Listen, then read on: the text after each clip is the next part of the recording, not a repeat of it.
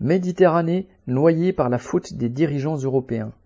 Dans la nuit de jeudi à vendredi 15 décembre, 61 personnes au moins, dont des femmes et des enfants, se sont noyées au large de la Libye en tentant de gagner l'Europe. Dans ce naufrage, le dernier d'une horrible série qui a fait au moins 2000 victimes cette année, tout est révoltant. Un avion de Frontex, l'agence européenne chargée de surveiller les frontières, avait repéré l'embarcation manifestement en train de sombrer. Les autorités libyennes prévenues avaient refusé d'intervenir, prétextant de trop fortes vagues. Lorsqu'un bateau de commerce est enfin arrivé après s'être dérouté, il n'y avait plus que 25 survivants.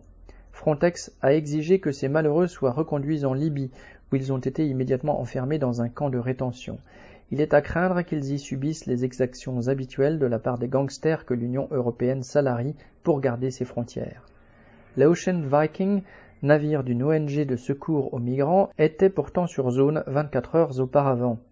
Mais, ayant déjà secouru des naufragés, il a été contraint par la loi italienne de rejoindre immédiatement un port désigné avec interdiction d'effectuer une autre opération de sauvetage.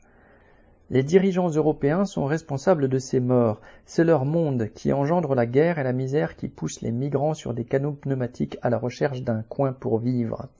Et ils sont coupables parce que ce sont leurs lois qui font que l'Ocean Viking n'a pas pu intervenir et que les survivants ont été mis en prison, voire pire. Ils sont de plus en train de les tuer une deuxième fois et de préparer de nouveaux morts en encourageant, dans chaque pays de l'UE, de répugnantes campagnes xénophobes.